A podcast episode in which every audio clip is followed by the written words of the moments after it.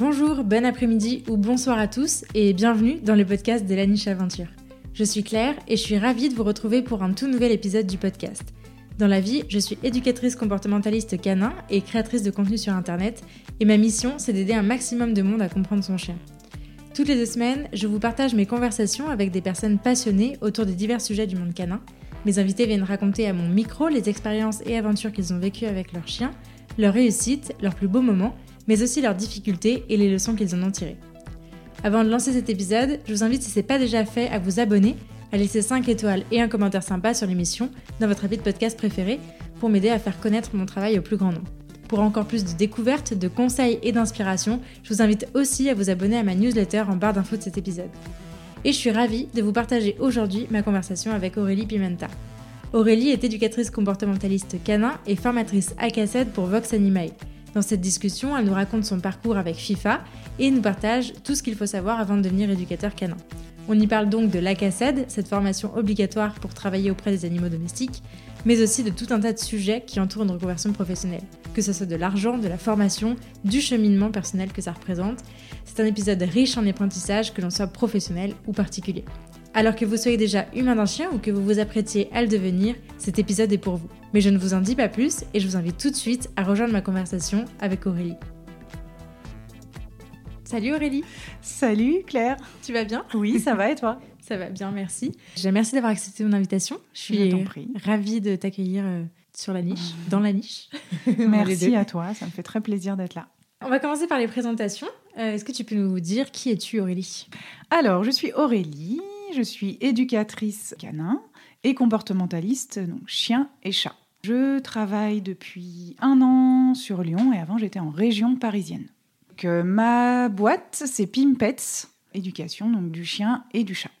Ok, ça marche. On va, on va parler de tout ça.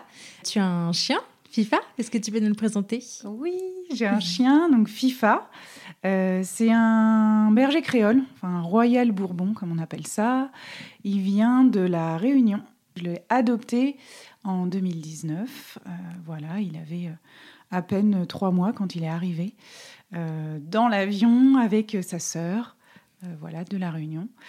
Euh, FIFA, comment dire FIFA? Il a trois ans et demi maintenant à peu près, et il n'a pas toujours été entre guillemets facile, mais c'était vraiment pour moi mon troisième chien, donc un chien important parce que il est arrivé au moment où j'ai changé d'orientation et de voie. Donc pour moi, j'ai hésité à reprendre un chien. D'ailleurs à ce sujet-là. Ok. Tu vas nous raconter tout ça? Ouais. Là, c'est bon, tu as éveillé ma curiosité. Euh, du coup, ouais, comment, comment ça s'est passé ton expérience avec les chiens avant d'avoir FIFA? Donc, tu nous as dit que c'était ton troisième chien. Comment ça s'est passé, toi, pour toi, euh, plus petite? Est-ce que tu as toujours eu des animaux autour de toi ou est-ce que c'est venu euh, en étant plus adulte comment, comment ça s'est fait? Alors, moi, j'ai toujours eu des animaux autour de moi. On a toujours été entouré d'animaux, de chiens et de chats, et plus particulièrement de chiens. Euh, donc pour mes grands-parents, pour euh, ma mère, on avait des chiens. Et c'est vrai que c'était très important pour moi de continuer à en avoir. Et donc j'ai eu mon premier chien euh, à moi, toute seule, mmh. à l'âge de 12 ans. Donc c'était un petit Westie, une petite Westie, qui s'appelait Lily. Voilà, et qui a vécu 14 ans avec beaucoup, beaucoup de problématiques de santé. Et donc ça, c'était vraiment mon premier chien. Et par la suite, euh, j'ai eu un Boston Terrier, Winnie. Euh, pareil, beaucoup de problématiques de santé. Je l'ai adopté en élevage. Il avait déjà 7 mois et il avait déjà des problématiques de santé, donc je ne savais pas. Euh, et il est parti assez tôt, Winnie. Et hmm. voilà, il avait à peine 5 ans et c'est allé très très vite. Du coup, par la suite, j'ai vraiment hésité à reprendre un chien et j'ai mis plus de 5 ans à en reprendre un. Et puis, entre-temps, ma reconversion professionnelle euh, voilà, dans le monde euh, du chien et du chat. Ok.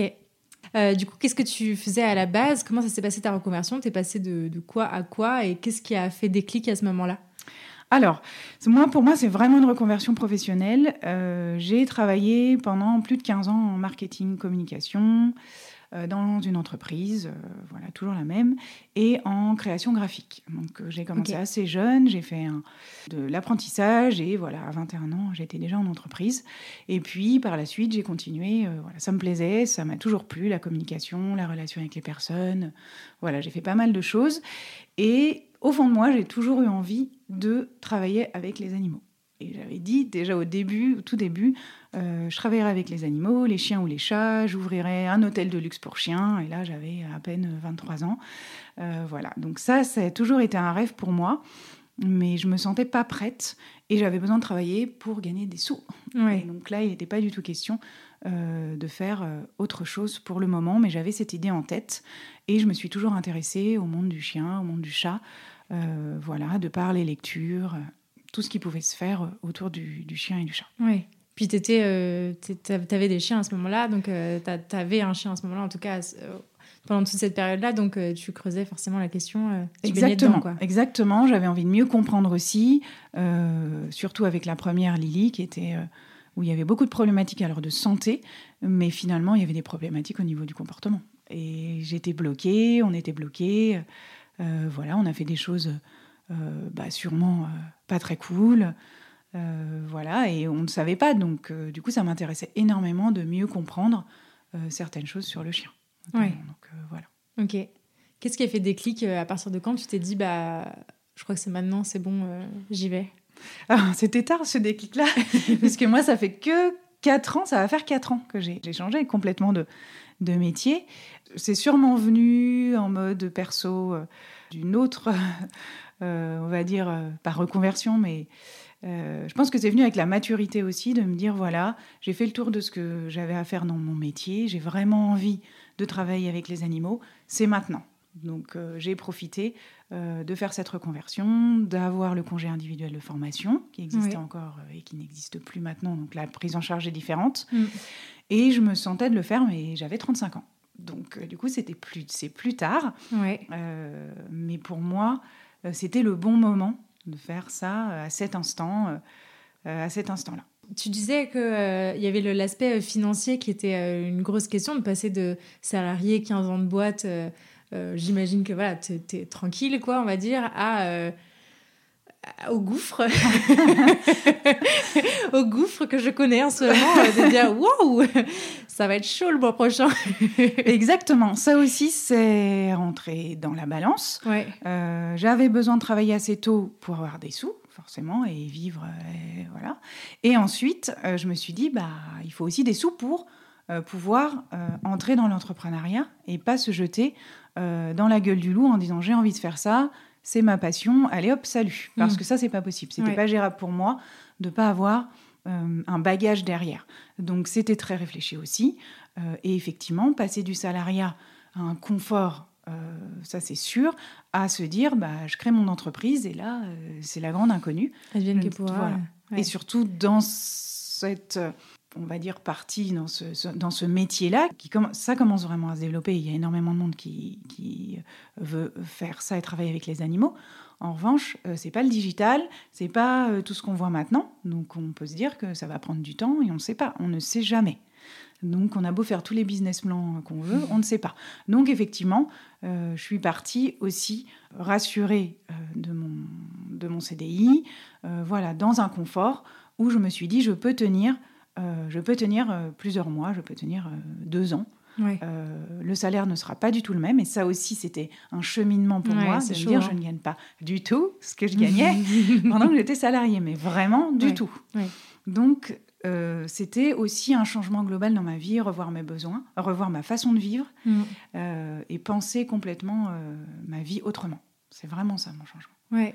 Oui, puis je, trouve ça vachement courageux parce que je pense que c'est une chose de le faire aller en, début de carrière, euh, voilà, moi j'ai 26 ans, je fais ça maintenant. Alors c'est vrai que c'est un peu inconfortable de dire, voilà, mais j'ai jamais eu de salaire mirobolant non plus, on va pas se mentir. Donc euh, voilà, bon bah allez, j'ai perdu 500 euros de, niveau de vie, on va dire ça va, c'est gérable, euh, c'est un peu chaud certains, certains moments et tout, mais, mais c'est gérable. Mais de faire ça à 35 ans avec un niveau de vie qui est forcément bien supérieur, enfin t'habitais en plus à Paris, donc tu étais dans la catégorie des jeunes cadres dynamiques, ça doit être aussi autre chose. Enfin, je pense que voilà, le, gap, il est encore, euh, c'est encore tout autre à passer, quoi. Je, vois bien. Euh, ah oui, c'était un gros gap. Euh, et en plus, ce gap-là, on le passait à deux, donc avec mon, conjoint.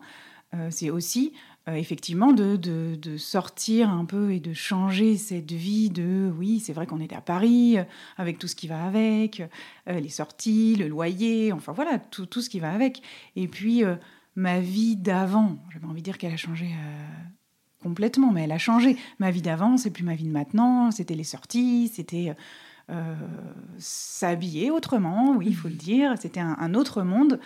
Et tout a complètement évolué, donc il fallait aussi qu'on soit en accord avec mon conjoint, euh, même si je lui disais pas, vas-y, viens, on part et on va s'installer dans la Creuse, élever des brebis, avec, avec trois tiny house et on est génial, et on est trop bien.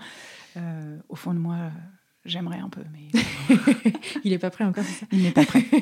mais oui, ça c'est quelque chose qu'on a fait à deux, potentiellement avec aussi euh, le fait de peut-être me reposer sur lui, ce que je ne voulais pas. Ouais.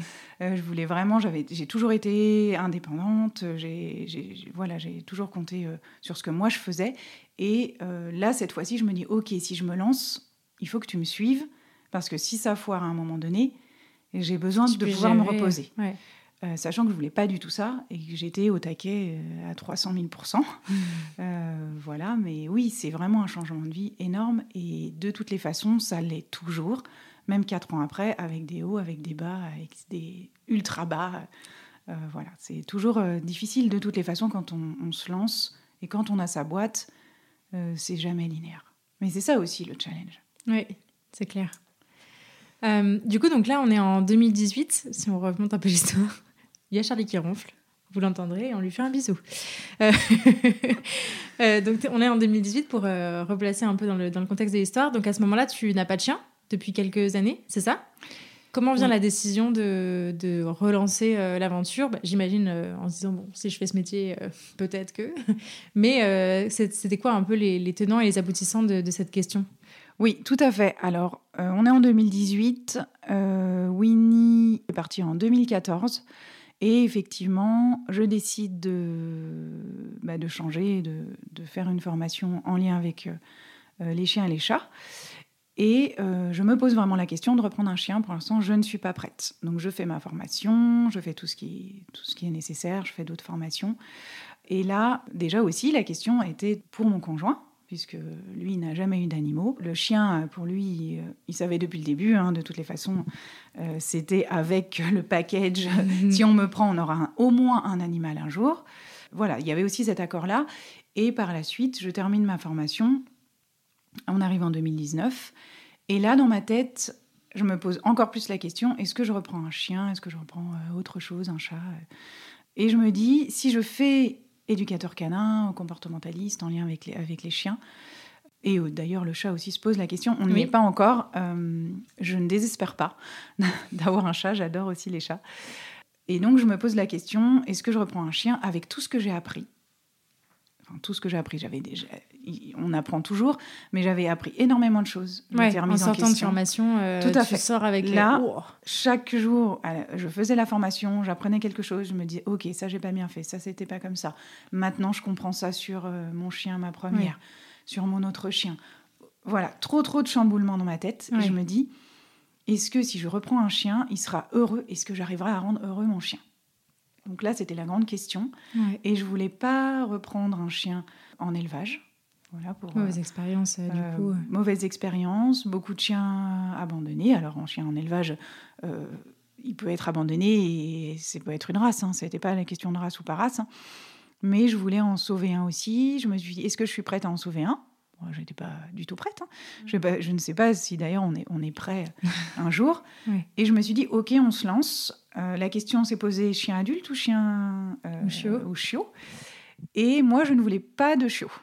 Ok. J'avais eu des chiots et je ne voulais pas. En revanche, mon conjoint m'a dit, c'est ok, mais je préfère un chiot parce que euh, je serai plus rassurée, c'est plus facile pour moi. Ok, tu vas voir que ce n'est pas plus facile pour toi, ni pour moi. Tu ne sais pas ce qui va t'arriver. Exactement. Et donc, euh, on nous reprenons un chiot. voilà, parce qu'il fallait bien avoir. Euh, je voulais le chien et je me suis dit, ok, voilà. Et donc là, arrive FIFA, arrive ma recherche. dans divers associations, refuges. et voilà, je vois FIFA et, et enfin, je vois FIFA en vidéo, en photo. Je ne l'ai pas vu en vrai, juste au moment où il est arrivé à l'aéroport et que je l'ai oh, et que je l'ai récupéré. Hmm. Donc voilà, FIFA arrive et là, euh, pareil, comme un peu l'entrepreneuriat, c'est euh, génial. Euh, on a un chien et donc je suis contente. Et deux heures après, j'aurais pas dû reprendre un chien. En plus, on a pris un chiot. C'est compliqué. Je, je, me remets en question. Tout ce que j'ai appris, je voulais le mettre en pratique trop vite. Je vais travailler en tant qu'éducateur canin comportementaliste. Donc, mon chien, je dois tout de suite l'entraîner, le former, etc. Je me suis mis beaucoup de pression avec FIFA pour faire un reset au bout de huit mois où on n'avait pas créé de relation avec FIFA, ça allait pas pour moi. C'était assez difficile parce que lui, il gérait pas du tout ses émotions, il mordillait beaucoup, il avait pas eu sa maman. On l'a retrouvé un mois dans la rue hein, pour le contexte de FIFA avec sa sœur, papa différent. À la Réunion, il faut savoir que les, les chiots qui ne sont pas récupérés, donc sont soit bah, malheureusement tués, et puis par la route, et, surtout aussi euh, donnés en appât aux requins. Donc euh, voilà. Je savais pas ça. Donc, euh, ce n'est pas le cas de FIFA. En tout cas, un mois, bah, pas tout ce qu'il faut de la maman et beaucoup, beaucoup de problématiques de gestion, euh, de gestion pour lui. Euh, donc, assez difficile les premiers mois avec lui et jusqu'à ces 7-8 mois où je me dis, OK, là, l'adolescence, c'était vraiment une tornade. très difficile et remise en question totale de ma part. Je me mettrais trop de pression, je voulais mettre, lui mettre trop de pression avec tout ce que j'avais appris, mais ça ne marchait pas. Hmm. donc on a tout, tout, tout recommencé. Et on a reparti sur de bonnes bases, ou beaucoup de lâcher prise. J'ai fait d'autres formations entre-temps aussi, donc, euh, qui m'ont appris à relativiser sur pas mal de choses. Et j'ai commencé à bosser, donc en tant qu'éducateur canin, comportementaliste, à faire des rendez-vous, à voir des gens, à voir des chiens, hmm. et, donc à me remettre beaucoup, beaucoup en question. Et ça, ça m'a beaucoup aidé aussi pour ma relation avec, euh, avec FIFA. Avoir euh, d'autres exemples aussi, et se dire, bon, bah, ça va en fait. Exactement. C'est pas si mal, ou alors... Exactement. Bon. Mais, et, à ce moment-là, donc, quand tu as commencé à travailler, euh, FIFA, il avait quel âge? Eh ben, je l'ai eu en, il est arrivé en avril 2019, donc il avait à peu près euh, deux mois et demi, trois mois. Euh, il avait trois mois et puis moi j'ai lancé ma boîte en juillet 2019.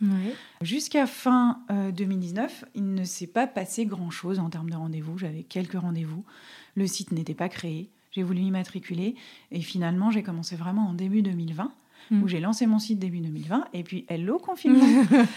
Mais quelle bonne période. voilà, et là je me suis dit OK, j'ai vraiment bien fait de, de faire ça. Alors qu'en fait le confinement était hyper bénéfique pour moi où j'ai vraiment euh, bossé beaucoup sur le site et où j'ai beaucoup aussi euh, pu prendre le temps avec FIFA, euh, où je me suis formée aussi en ligne. j'ai lu pas mal de choses et ça m'a beaucoup aidé. Donc voilà, tout a vraiment commencé finalement pour euh, ma boîte euh, en sortie de confinement. Et c'est vrai que le confinement, euh, bon bah voilà, par rapport à chacun l'a vécu comme différemment. je moi, je me suis pas sentie enfermée parce que j'ai commencé à travailler au moment où bah, on était déconfiné, reconfiné, déconfiné. Et du coup, j'étais en extérieur, j'allais, j'allais faire mes rendez-vous. Ouais. J'étais en sortie. Donc, et ça a commencé à marcher à partir de là. Ok. Et pour rappel, tu avais quitté ton boulot à quelle période? Eh ben moi, j'ai quitté mon boulot au moment où j'ai pris FIFA. Ça, c'est intéressant aussi parce que je voulais être disponible donc en avril 2019. Ok. Et je voulais être disponible parce que je me suis toujours dit, quand j'ai eu des, mes chiens, alors oui, il y avait euh, euh, mes parents, mais j'étais pas assez dispo. Je les laissais beaucoup trop longtemps seul. Et ça, c'était pas OK pour moi d'avoir un chien et de le laisser 8 heures euh, tout seul tous les jours pendant 5 jours sur 7 c'était pas ok. Donc j'ai voulu aussi cette transition-là quand j'ai arrêté pour avoir le temps euh, pour lui, pour avoir le temps pour nous. Donc voilà, j'avais vraiment, euh, c'était vraiment tout était un peu calculé de ok, j'arrête et en même temps je prends FIFA. Hop, c'est un peu le, le, le, temps d'adaptation vraiment important et il a été long ce temps d'adaptation là. Ouais. Mm. Ouais, après je pense que c'est euh, enfin je, pense que c'est propre à chaque histoire et enfin voilà moi j'en parle souvent sur le podcast parce que ça a été une période un peu traumatisante je crois j'en parlais encore avec euh, avec euh, mon, mec hier soir mais ces premiers mois où il n'y avait pas de lien, quoi. Et c'est dur. C'est dur parce qu'on réalise notre rêve d'avoir son chien. euh, ou alors, enfin voilà, ça représente forcément quelque chose pour nous d'accueillir son chien. Et en fait, il se passe pas ce qu'on attend. Et c'est vraiment difficile comme, euh, comme période, que ça soit euh, pour une première fois ou pour une troisième comme toi, euh, que ça- quel que soit le contexte. Je crois que c'est toujours euh, un peu difficile cette désillusion de se dire. euh, en fait, il me fait juste chier, quoi. Ouais. Et ça, en je suis fait, juste d'accord. là, je pourrais le donner à quelqu'un. C'est Partez ça. avec, si vous voulez. C'est ça, le lien, et c'est très important pour moi de créer du lien, et c'est ce que je dis toujours aux, aux gens que je vois. le lien, d'abord, est-ce qu'on est qu'on arrive à. Est-ce qu'on connaît notre animal? Ouais. Est-ce qu'on sait qui il est Et sans ce lien, on ne peut rien faire. Ouais. Il n'y a pas l'éducation avant. Il n'y a avant pas l'éducation avant la relation. Mm. Et ça, c'est vraiment, vraiment essentiel d'avoir, de, de créer ce lien-là, et ça, c'est sûr. Mais une fois qu'il est créé, waouh, C'est trop bien. fort, c'est trop bien. Là, c'est le feu d'artifice. Trop cool. Aujourd'hui, dans cet épisode, on va principalement parler de la cassette, parce qu'on n'en a pas encore parlé, mais euh, tu formes euh, pas mal de gens à, à cet examen. Euh, donc, je voulais revenir avec toi un petit peu sur euh, bah, pourquoi, euh, déjà, pourquoi cet aspect formation? Comment est-ce que c'est venu dans ton parcours? À quel moment tu as commencé à devenir formatrice? Et puis ensuite, on parlera un peu plus en détail de ce que c'est que la euh, comment s'y préparer, etc. etc. Ok. Alors effectivement, en plus donc de Pimpets, je suis également donc formatrice chez Vox Animae, qui est un organisme de formation au comportement animalier. On m'a proposé effectivement d'être euh, formatrice à CACED, et donc j'ai accepté avec joie. Et en plus aussi chez Vox Animae, je m'occupe de corriger des devoirs sur l'éthogramme du chat. Voilà. Bon, j'ai Ok. un peu casquette formatrice en plus, ce que j'avais pas forcément prévu au Ouais. début. Et euh, en tout cas, je n'étais pas du tout fermée à ça. C'est très intéressant, c'est hyper enrichissant. Et effectivement, sur la cassette, c'est pas forcément évident au début. Euh, mais après, c'est très enrichissant d'aller former les gens, en tout cas une partie parce que c'est pas très long, euh, et de, de pouvoir aussi échanger avec les gens qui veulent devenir, euh, en tout cas travailler avec les animaux de, de compagnie, Ouais. chats, pour ma part.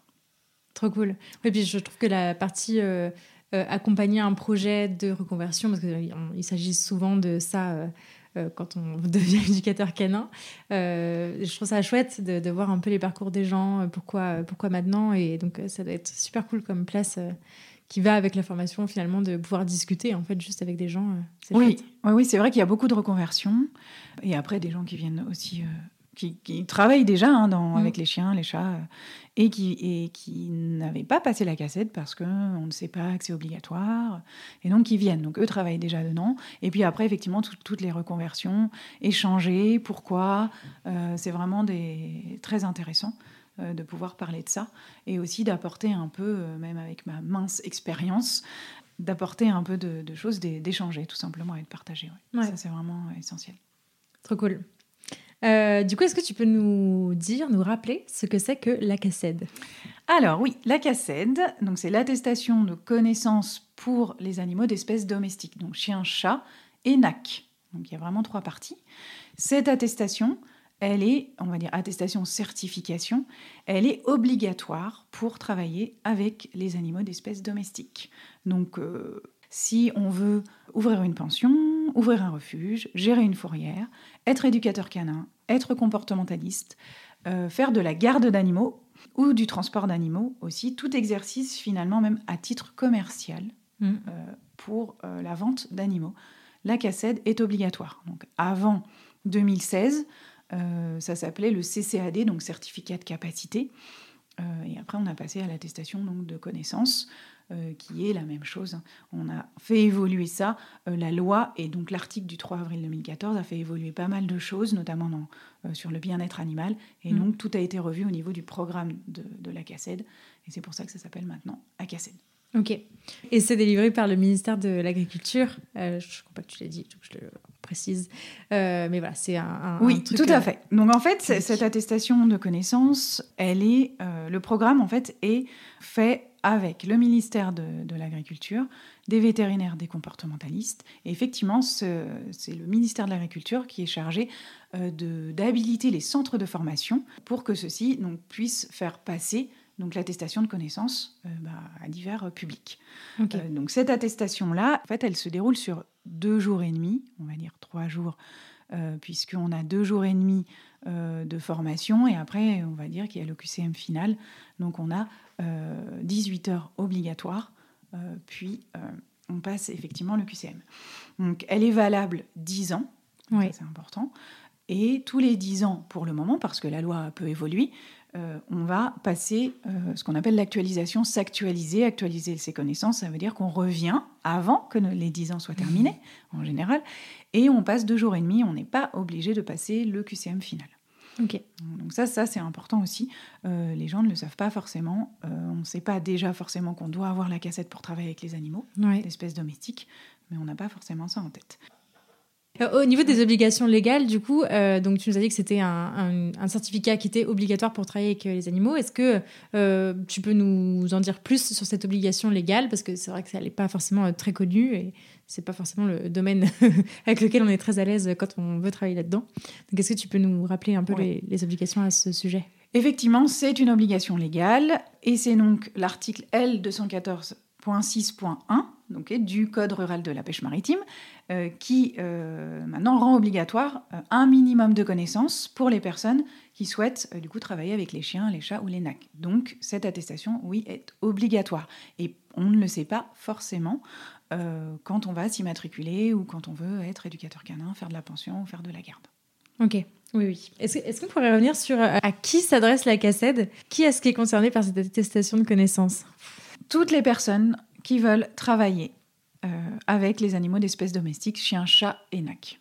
Donc ça veut dire euh, que j'ouvre un refuge ou j'ai un refuge, je dois avoir la cassette, je gère une fourrière, au moins une personne doit avoir la cassette, j'ouvre une pension, je fais de la garde d'animaux, je dois avoir la cassette, éducateur canin comportementaliste, bien évidemment, les éleveurs doivent avoir la cassette, et si, si je vends, à titre commercial, donc si je retire des sous, je vends des chiens, des chats, des nacs. Mhm.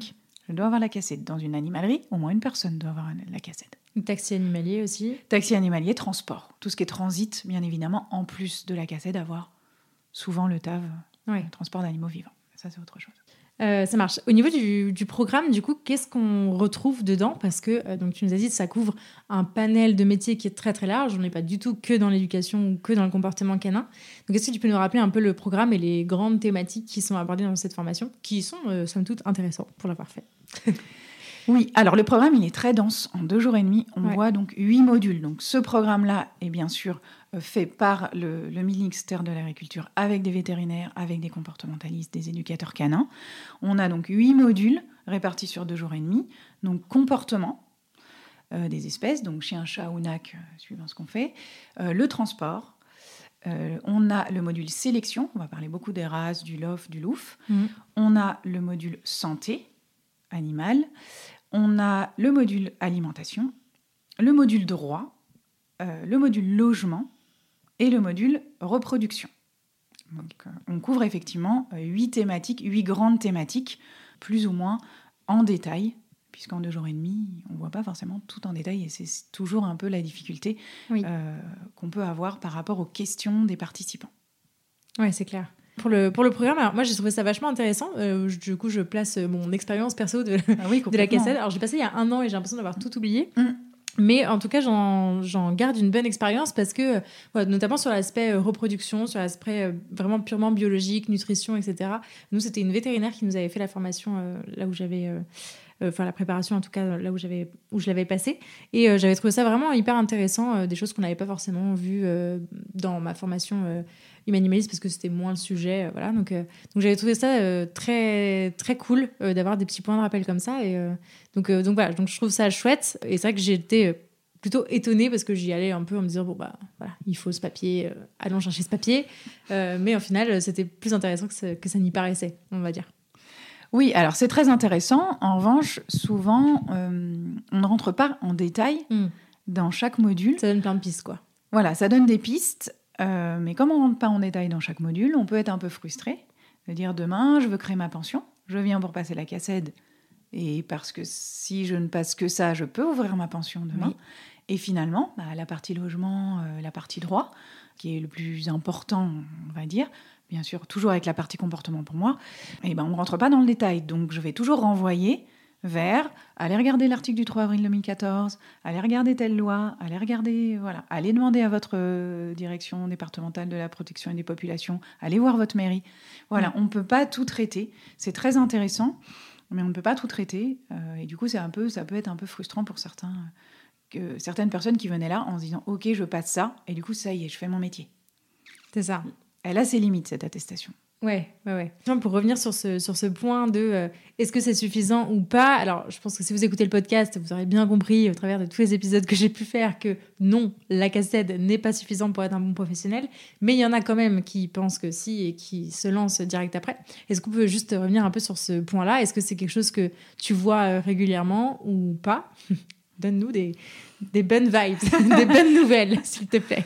Alors, effectivement, euh, comme c'est la seule certification obligatoire euh, aujourd'hui, puisque euh, les, métiers en lien avec les chiens, les chats et les nacs sont très mal réglementés, il n'y a pas encore de réglementation forte à ce sujet, bien sûr que j'ai des gens qui viennent, en tout cas pour ma part, et qui se disent ok j'ai la cassette et donc j'ouvre ma pension demain ou j'ai la cassette je deviens éleveur de chat demain ou éleveur de chiens. Euh, et donc, oui, non, ce n'est, enfin, oui, non, ce non, ce n'est pas suffisant. Et c'est vraiment ce sur quoi euh, j'insiste, et nous insistons, du coup, avec l'organisme Vox Animae, sur le fait que non, ce n'est pas suffisant, parce qu'en deux jours et demi, voire autant d'infos, le cerveau ne retient pas, et surtout, on n'entre pas en détail.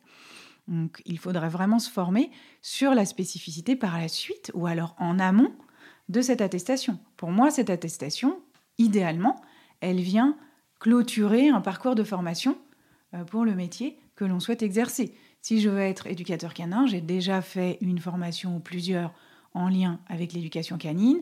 Si je veux être comportementaliste félin, je fais une formation ou des formations en lien. Si je veux être éleveur, je fais aussi une formation en élevage. Donc se former est essentiel pour moi avant de passer cette attestation qui va clôturer un parcours de formation euh, pour le métier euh, que l'on souhaite exercer. Et ça, malheureusement, ce n'est pas euh, mis en avant quand on va passer cette attestation, parce que aussi l'attestation, depuis quelque temps, on peut se la faire financer, si on parle CPF, compte personnel de formation. donc forcément, on va aller regarder, j'ai envie de travailler avec les animaux, chiens, chats, ah, attestation de connaissance, c'est obligatoire je peux me faire financer ça, donc je vais, je vais commencer potentiellement par ça, mm. puisque c'est ce qui est obligatoire, et puis après je verrai.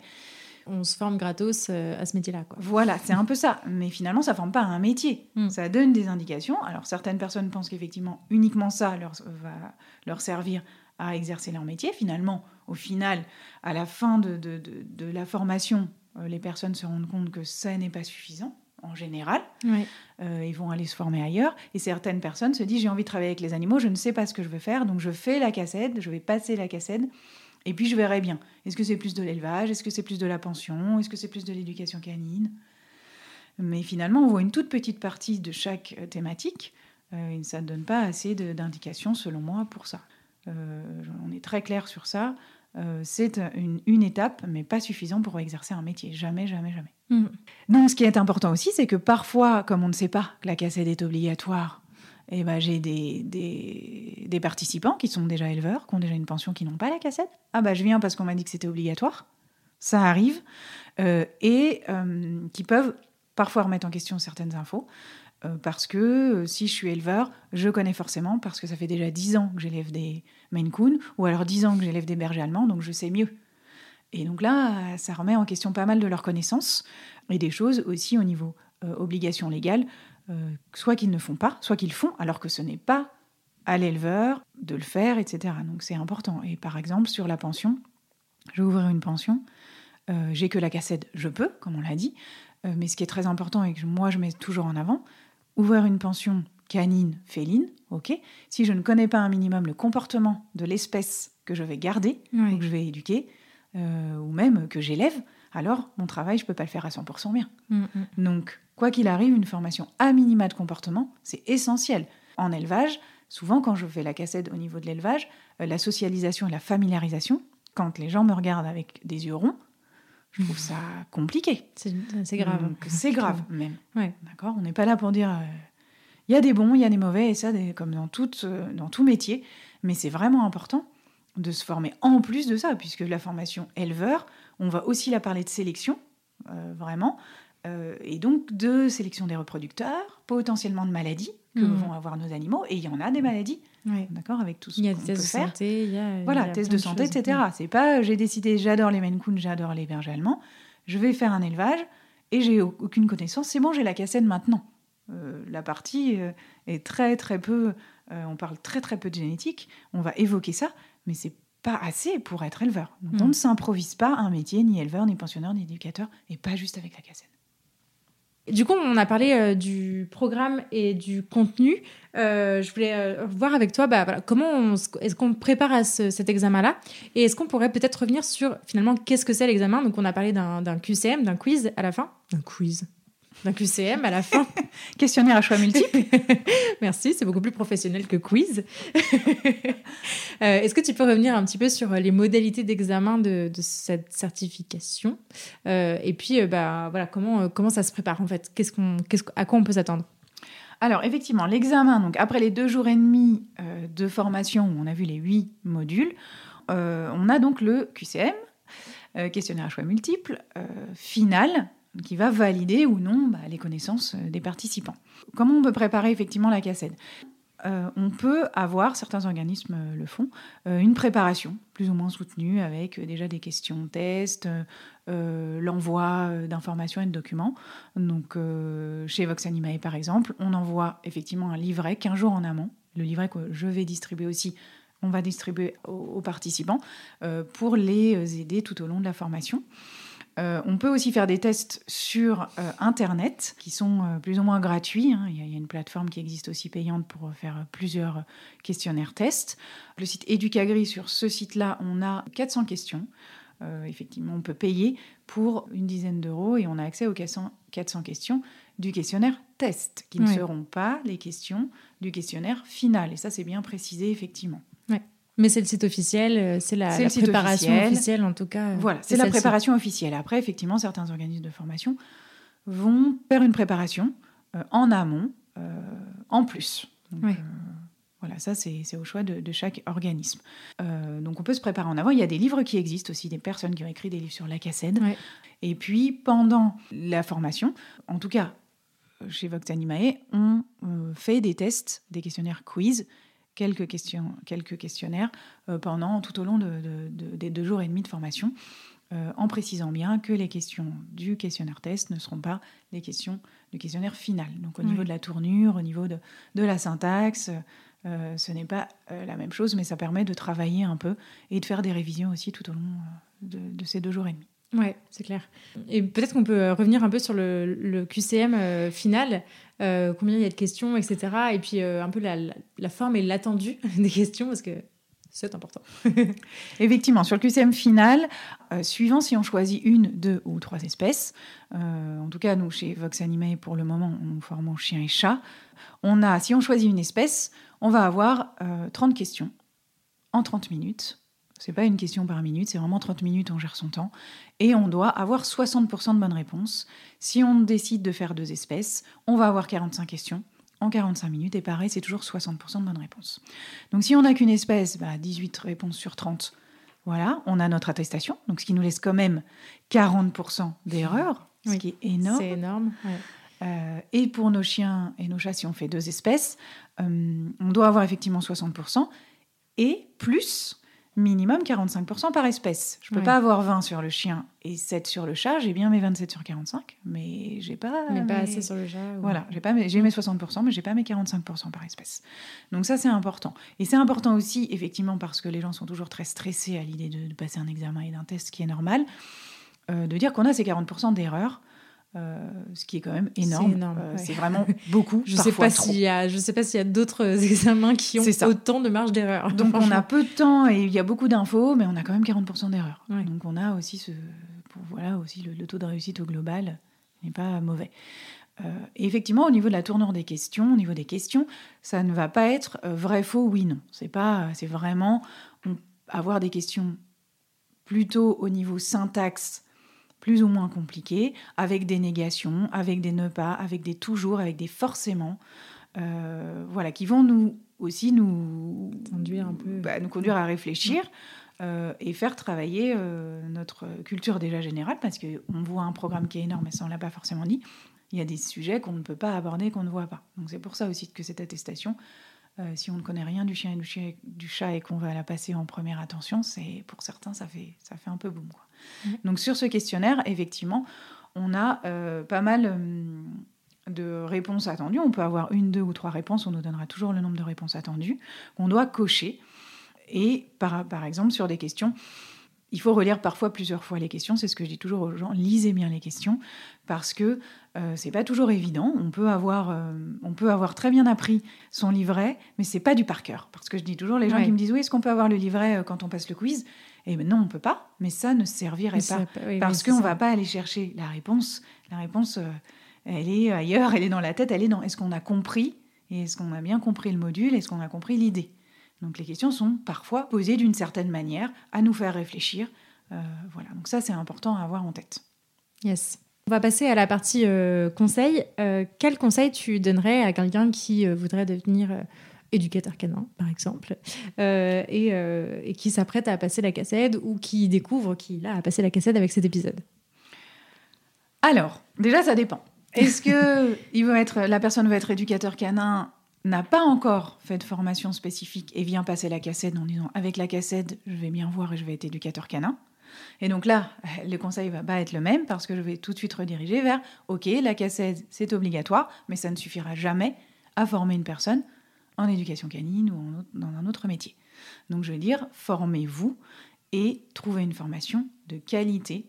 Allez chercher, allez chercher les formateurs qui vont donner cette formation euh, parce que pour moi et selon moi, ça c'est vraiment personnel, euh, une formation où on a un seul formateur ou une seule formatrice qui va donner et animer les différents modules, mm. pour moi, ce n'est pas possible parce qu'on n'est pas expert dans toutes les catégories. Donc, voilà, privilégier une formation de qualité. Une formation de qualité, ça veut dire se renseigner sur l'organisme, se renseigner sur les formateurs, se renseigner sur les connaissances. Est-ce que les connaissances sont à jour? Est-ce que les infos sont à jour? Alors, ce n'est pas forcément évident si on vient de, de, débuter et de dire je vais être éducateur canin. Et, et aussi, malheureusement, beaucoup de, de marketing, et donc du marketing viral qui peut nous amener à choisir pas forcément la bonne formation, une formation de qualité. Ouais. Donc ça, c'est vraiment important. Si c'est une personne qui s'est déjà formée, qui a déjà entamé un parcours de formation, qui vient passer la cassette euh, pour un peu finaliser ça et qui va ouvrir sa boîte, alors de toutes les façons, aussi, parce qu'on voit dans la partie finalement de la cassette comportement, qui est une partie qu'on met beaucoup en avant aussi euh, chez Vox, on, passe du temps sur cette partie-là. Euh, ce qui est très important, c'est que par rapport à la formation qu'on a faite, on a, on a notre ACACED et on n'est jamais prêt à être euh, éducateur canin. Ou, en fait, la formation, elle est en continu. Donc ça, c'est toujours continuer de se former. Ça, c'est sûr. Et par exemple, si tu donnes l'exemple d'éducateur canin, pour moi, comportementaliste, éducateur canin, parfois je vois des gens qui viennent, voilà, j'ai commencé un parcours de formation super, euh, j'ai la, je vais avoir la cassette super, ok, euh, mais moi j'ai décidé d'être éducateur canin parce que j'aime pas les gens. J'ai, c'est ça. Et alors, pour hmm. moi, être éducateur canin, si on parle vraiment de ce métier-là, et c'est spécifique à ce métier, ou à d'autres métiers, mais plutôt celui-ci, c'est vraiment se dire euh, qu'il y a l'humain à prendre en compte. Et ça, c'est vraiment très important. Hmm. Donc, aimer l'humain, c'est ça aussi, euh, vouloir faire éducateur canin. Euh, se remettre en question sur tout ce qu'on apprend, sur tout ce qu'on a appris. Et parfois, même quelques mois avant, on a appris quelque chose et finalement, bah, on se remet en question sur ce qu'on a appris. Mais vraiment, vraiment, se dire qu'on va travailler avec l'humain. Et que c'est pas juste j'aime le chien ou j'aime le chat. Et euh, l'humain, je m'en fiche parce que hmm. nos animaux sont liés à nous. C'est même l'inverse parce que, euh, encore une fois, on fait un, métier d'accompagnement. Je pense que, je sais pas si on devait donner une balance, mais peut-être 80-85% de notre métier, c'est d'interagir avec l'humain. Et il reste peut-être 10 ou 15%, mais c'est quasi exceptionnel en fait qu'on ait vraiment à interagir avec le chien euh, au-delà de montrer pratiquement un exercice euh, ou, euh, une, façon de tenir la longe ou une façon de faire ci ou de récompenser mais enfin c'est sinon le, reste c'est que du conseil à l'humain c'est que d'essayer de comprendre sa problématique de s'adapter au couple qui nous fait appel etc etc donc ouais je trouve que c'est c'est méga, méga important. Et en plus de ça, cet épisode sortira du coup juste après celui que j'aurais fait avec, euh, Livia et Morgan euh, sur justement la prise en compte de l'humain et sur tout ce que ça représente en fait que d'accompagner des gens, ce que ça représente aussi personnellement pour soi en tant que en tant que, qu'individu et qu'en tant que professionnel, ce que c'est que de questionner sa pratique, de d'accompagner des gens, de ce que ça va venir chercher chez nous aussi, etc. Donc voilà. Donc je vous invite à aller écouter cet épisode si vous souhaitez devenir éducateur canin et que vous vous dites que vous voulez faire ce métier parce que vous aimez les animaux et un peu moins les gens, euh, allez l'écouter. Je crois que ça sera vraiment très très utile. et oui, effectivement, l'humain, c'est vraiment, euh, comme tu dis, très important. C'est largement euh, plus de 50% de la, de, la problématique. J'aime pas trop dire ce mot-là, mais, mais en tout cas de ce pourquoi les gens nous appellent. Et d'ailleurs, souvent, moi, on me le dit, hein, souvent on me dit oui, oui, je sais c'est nous, c'est moi, c'est de ma faute, etc. Bon, après, voilà, il y a des choses. Mais c'est pour ça que dans la formation d'éducateur canin, de comportementaliste, il y a forcément une partie euh, humain, humaine, psychologie humaine, communication humaine. Mm. Il faut absolument avoir un module dédié et, des formateurs dédiés euh, à ça, parce que on peut pas, pour moi, être éducateur canin juste en faisant de la pratique. Et, ou alors juste en faisant, bien sûr, de la théorie sur les comportements la dimension humaine est très importante et pas forcément assez prise en compte encore, je trouve. Donc ça, pour moi, c'est essentiel. Mm. Ouais. Et, euh, et, justement, pour revenir un petit peu sur, euh, sur les, différents aspects et les différentes formes de formation qui existent, tu disais euh, tout à l'heure qu'il était important de faire plein de formations et de pas s'arrêter à, une formation, même une grosse formation de base qui durerait longtemps, etc. etc. Euh, tout à l'heure, on disait aussi que, euh, par exemple, la cassette est finançable avec le CPF, donc euh, qu'en gros, en théorie, sur le papier, on peut devenir éducateur canin gratos, quasiment, si ce n'est d'aller s'imprimer trois cartes de visite et faire un site. Mais, mais, mais moi, j'avais vraiment envie de, de rappeler aussi, à travers cet épisode, que devenir éducateur canin, ça coûte cher, parce que vous devez faire des formations. C'est en tout cas, à mon sens, une obligation. clairement, on ne pourrait pas faire ça sans.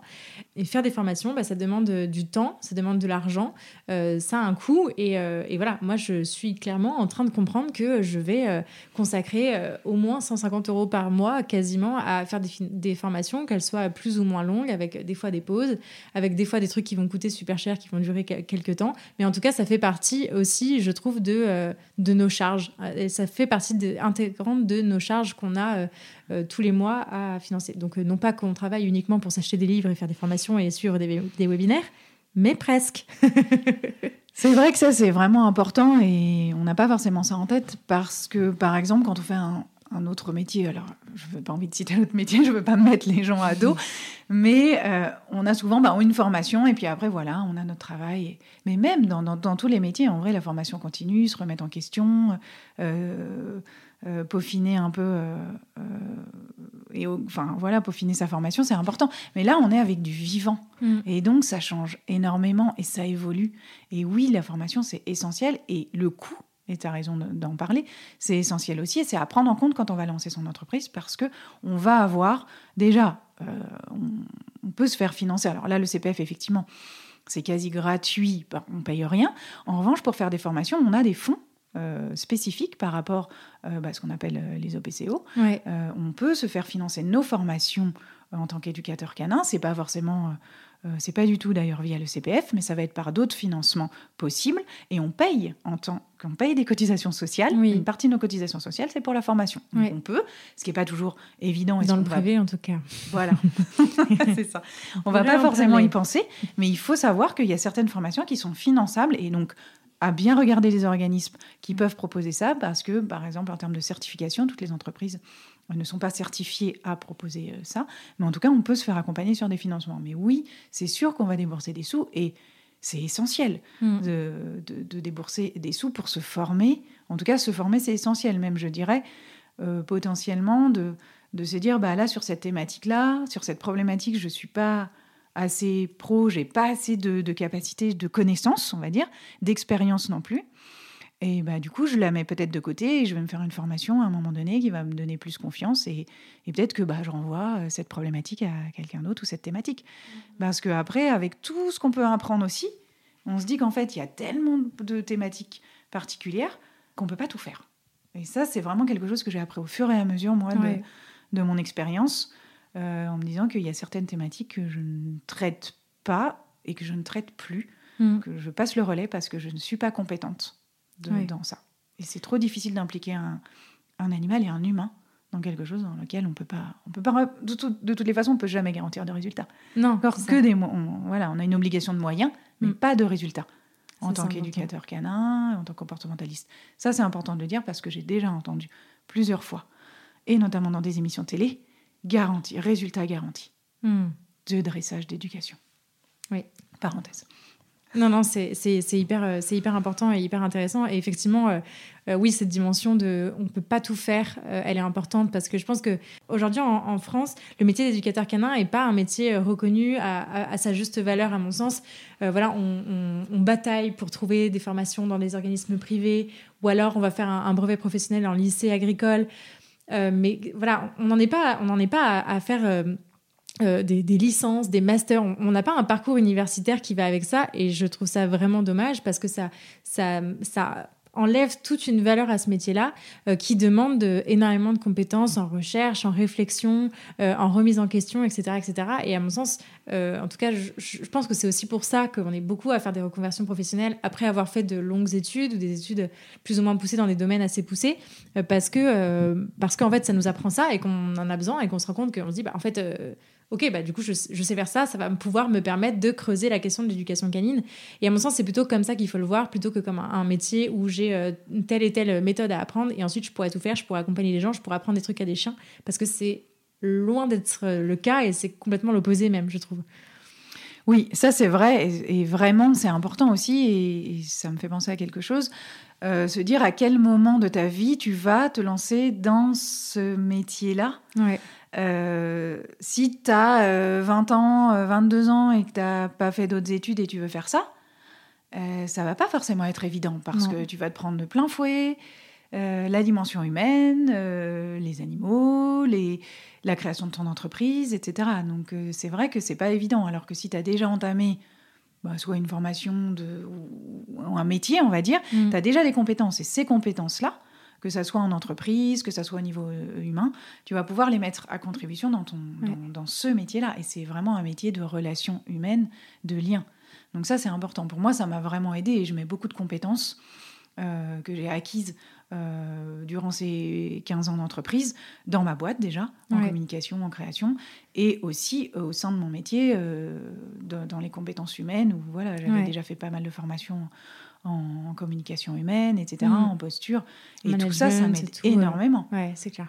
Euh, management, exactement. Donc, Ouais. euh, oui, oui, puis, c'est puis se connaître soi, euh, ça joue aussi beaucoup de connaître euh, euh, voilà, quelle quantité de travail on, on est capable de- d'encaisser ou pas. D'encaisser, c'est pas très joli comme mot, mais euh, voilà, de, de savoir euh, se connaître aussi, de connaître son rythme, de connaître euh, l'énergie qu'on peut accorder aux choses et euh, ce qui va nous en prendre, ce qui va nous, en prendre un peu moins et, comment on gère aussi avec ça. Donc, euh, donc y a- je crois qu'il y a vraiment tout un énorme panel de questions à se poser avant de se dire, euh, av- avec euh, vraie affirmation, en étant tout jeune, je veux être éducateur canin, parce que c'est énorme comme cheminement. Je crois que c'est vraiment un cheminement. Ah oui, tout, tout à fait. Et c'est vrai que quand on se le dit et qu'on est jeune, je pense que euh, c'est assez difficile parce qu'on va faire une formation, donc on n'a pas, on n'est pas trop aiguillé. C'est vrai qu'au niveau de la réglementation, euh, il y a vraiment quelque chose à faire pour mieux réglementer la profession, réglementer la profession. Puisqu'à part effectivement le brevet professionnel éducateur canin, alors ça c'est un diplôme d'État. Après, ça ne veut en rien dire que suivant l'organisme euh, par lequel on va passer, euh, c'est un organisme qui va être dans la bienveillance, dans le bien-être animal, etc. À jour des dire. connaissances, etc. Et à jour des connaissances. Euh, mais on va dire, c'est bon, j'ai le BP, éducateur canin, donc euh, moi je suis un vrai, entre guillemets, éducateur canin. Et alors, voilà, même ça, c'est même compliqué de dire, mais c'est vrai que c'est le seul diplôme réglementaire. Et la réglementation n'est pas du tout encore là, malheureusement, pour les métiers en lien avec le chien et le chat. Et d'ailleurs, toutes les dérives associées sont aussi là, en partie grâce à la réglementation, euh, qui n'est pas du tout euh, en place. Yes, travaillons là-dessus. Euh, très bien. Je vais maintenant te poser la question euh, signature de ce podcast. Euh, Qu'est-ce que ça a changé à ta vie? Euh, J'ai envie de dire d'avoir FIFA et qu'est-ce qui t'apporte au quotidien. Je voulais rajouter, j'ai oublié de, le dire quand tu racontais son histoire, je connaissais pas euh, l'enfance de FIFA et ce par quoi ce que vous aviez traversé et pour euh, le connaître et le croiser, le croiser régulièrement en balade, je trouve que ouais, c'est un petit chien hyper équilibré et donc vous avez fait un chouette boulot tous les deux et je voulais le, souligner parce que c'est cool. Trop, merci, c'est trop. oui, bah FIFA, ouais, FIFA c'est vraiment le chien euh, voilà, le chien qui m'apprend beaucoup sur moi, en fait. Euh, avec les autres chiens. Alors j'étais beaucoup plus jeune aussi, à 12 ans, quand on a son premier chien. À 12 ans, c'est rien. Euh, par la suite aussi, c'était différent. J'avais pas les connaissances, mais avec les connaissances que j'ai de toutes les façons, c'est sûr que FIFA, lui, ce qui m'a appris, déjà, c'est que si moi, là et maintenant, et ça, ça c'est vraiment un, principe que, que je mets en pratique dans ma vie au quotidien et perso, pro, tout, c'est que si on ne se gère pas. Moi, si je ne me gère pas moi-même, je ne peux pas gérer FIFA. C'est-à-dire que si je suis... Il se passe quelque chose, il faut d'abord que moi j'arrive à me gérer, à me calmer, à me dire ok, je gère mes émotions pour gérer les émotions de FIFA et de mon chien. Et ça, je pense, c'est voilà mon point de vue très perso, que c'est ce qu'on devrait faire avec tout le monde, avec euh, notre conjoint, avec euh, des amis, avec euh, voilà, peut-être nos enfants. d'abord se gérer. Et là, c'est ce qui m'a appris à me gérer d'abord moi pour arriver à le gérer lui. Parce que lui, il parle pas. Il va nous montrer plein de choses de sa posture, de, de, son corps, de son comportement. Et quand on arrive à, à, comprendre ce qui lui va, voilà, mm. ce qui se passe, et on va dire, ok, quand je me gère, c'est mieux du côté de FIFA. Et donc ça, c'est sûr. Apprendre à me gérer, euh, ça c'est clair. À lâcher prise sur plein de choses. Euh, notamment sur des choses du quotidien qui peuvent nous énerver, euh, qu'on peut avoir avec les chiens, les aboiements, les je te saute dessus, les mordiments. Il a mordi jusqu'à ses un an et demi, FIFA. C'était dur parce que au niveau émotionnel, pour lui, c'est sa décharge. C'est mmh. je veux une interaction, je sais pas la demander, je te mordis. Je suis trop au niveau émotion trop fort, trop de joie. Lui, c'est un chien qui est très c'est trop bien. Il y a des gens émotionnellement, bam, décharge, je saute, etc. Ça, c'était long. C'était long. Et si on ne gère pas nous, bah, qu'est-ce qu'on fait? Eh ben, on va lui demander d'arrêter, de se stopper, on va s'énerver. Et ça, j'ai appris à vraiment être plus très patiente et lâcher prise sur des choses. Et la patience, forcément, parce que je suis pas quelqu'un de très patiente à la base. oh, quand on me connaît.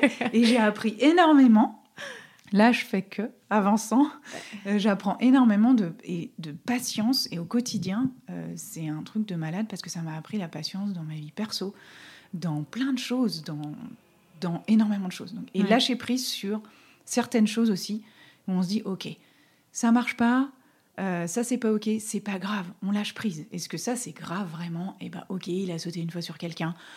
Euh, ok, euh, je sais pas, il, est en train de prendre euh, l'écharpe de quelqu'un qui vient chez moi. On lâche prise et voilà. Alors qu'avant, j'aurais été beaucoup plus dans le contrôle. Donc ça me permet aussi de lâcher prise et de moins être dans le contrôle de moi déjà et de lui. Donc il m'a appris énormément et il continue de m'apprendre. Et c'est fou. Donc je ne sais pas si j'arriverai à reproduire si j'ai un autre chien un jour. Mais en tout cas, j'espère que j'arriverai à le faire. Mais sur moi et sur mon quotidien, c'est une thérapie FIFA, vraiment. Trop cool. c'est chouette. J'adore cette question. Parce qu'à chaque elle fois, est trop bien, c'est vrai. trop bien de, des trucs trop chouettes. Euh, est-ce qu'il y a des, ressources que tu aimerais partager à nos éditeurs Alors, sur les ressources, plutôt au niveau des livres, il y en a plein, il y en a énormément. Un livre que j'adore particulièrement, c'est Don't Shoot the Dog de Karen Pryor, qui est en français, qui est en anglais aussi. Mais il y a beaucoup de ressources en anglais qui sont vraiment top qui ne sont pas forcément évidentes quand on ne lit pas l'anglais, et surtout l'anglais scientifique, où là c'est plus difficile. Euh, mais Don't Shoot the Dog, c'est vraiment un livre... On n'a pas besoin de faire de l'éducation canine ou du comportement, mm. d'être dans les chiens et les chats. C'est un livre du quotidien. Euh, c'est aussi beaucoup sur les théories de l'apprentissage, comment on apprend un comportement et les théories de l'apprentissage quand même. Je rappelle que c'est la même chose chez nous humains que chez nos animaux. Donc là, j'ai même euh, convaincu mon mec de le lire. Voilà, c'est dire. C'est top. je vais y arriver moi aussi. Et ces théories de l'apprentissage-là, c'est au quotidien comment arriver à modifier un comportement, comprendre un, comportement, le modifier. Euh, et donc ça, c'est génial. Ce livre, je l'ai, les pages sont euh, déchirées euh, parce que je le relis énormément de fois. Donc dans la vie au quotidienne, pour moi, c'est top. Après, au niveau du chien, il y en a plein de livres, mais ce un livre vraiment top, euh, Le comportement de mon chien de Charlotte Duranton, le pendant, Le comportement de mon chat de Brunine de Ract Madou, euh, donc éthologue, hein. et les deux docteur en éthologie pour Charlotte et, éthologue et consultante en comportement félin pour Brunhilde. vraiment, ce sont des livres qui sont accessibles aussi bien donc, pour les professionnels, mais aussi je le conseille aux particuliers, à certaines à certains clients qui me demandent bah, comment je peux faire alors pour savoir, etc. Ça se lit très bien, ils sont vraiment bien faits, il y a des images. Donc c'est vraiment, vraiment top du top. après, voilà, il y en a d'autres, mais on dire 3 euh, milliards sur le comportement. Mais tout ce qui est plutôt comportement, euh, les bibles un peu type comportement euh, et bien-être de l'animal au niveau du chien, c'est une grosse bible avec pour le coup des éthologues, des comportementalistes, des, vétérinaires, des éducateurs canins mm. sur le chien et il y a le pendant aussi sur le chat. Donc ça c'est très à jour. voilà. Ce qui est important c'est d'avoir des, connaissances à jour et des, livres à jour. Donc ce qui n'est pas forcément toujours le cas. Ouais. Donc voilà. Et au niveau peut-être podcast, mhm. hormis la niche, euh, pareil, après il y a pas mal de podcasts aussi qui sont intéressants au niveau du chien et du chat d'ailleurs. Donc dans la tête des chiens de Alice euh, Mignot, ça c'est très important parce qu'elle remet vraiment bien euh, en question et très facilement entendable par tous aussi pareil, et vraiment très sourcé et à jour. donc tout ce qui est au niveau du chien, bien-être euh, éducation, comportement. Euh, j'aime bien aussi le podcast Vétologie, donc c'est avec deux, une vétérinaire comportementaliste vétérinaire. Euh, et là, ça peut aussi traiter aussi bien du chien, du chat que des chevaux, donc c'est très intéressant. Oui. Et un podcast aussi que j'aime bien, c'est Mordant. donc de Mathilde Chalut-Natal. c'est un peu plus divers intervenants, parfois euh, un peu sur le comportement, mais pas que. Et c'est aussi intéressant d'aller euh, voir autre chose que le comportement. Euh, voilà. Trop bien, ça marche. où est-ce qu'on peut rediriger les auditeurs qui souhaiteraient suivre tes aventures? Alors, on peut les rediriger vers Instagram et Facebook, pimpets underscore éducation Lyon. pour Instagram et Facebook, et puis bah, mon site, hein, Pimpets Éducation sur Lyon, le site internet. Euh, voilà, c'est tout. J'ai pas énormément de choses. C'est parfait. Euh, voilà. On aime quand il n'y a pas énormément de choses. Je n'ai pas encore écrit de livre. On attend. Je note. Euh, très bien. Et eh ben écoute, merci beaucoup, beaucoup Aurélie. je suis vraiment hyper contente d'avoir fait cet épisode avec toi. C'était vraiment hyper intéressant. Donc merci, un grand merci à toi d'avoir accepté mon invitation. Et puis à bientôt pour une balade.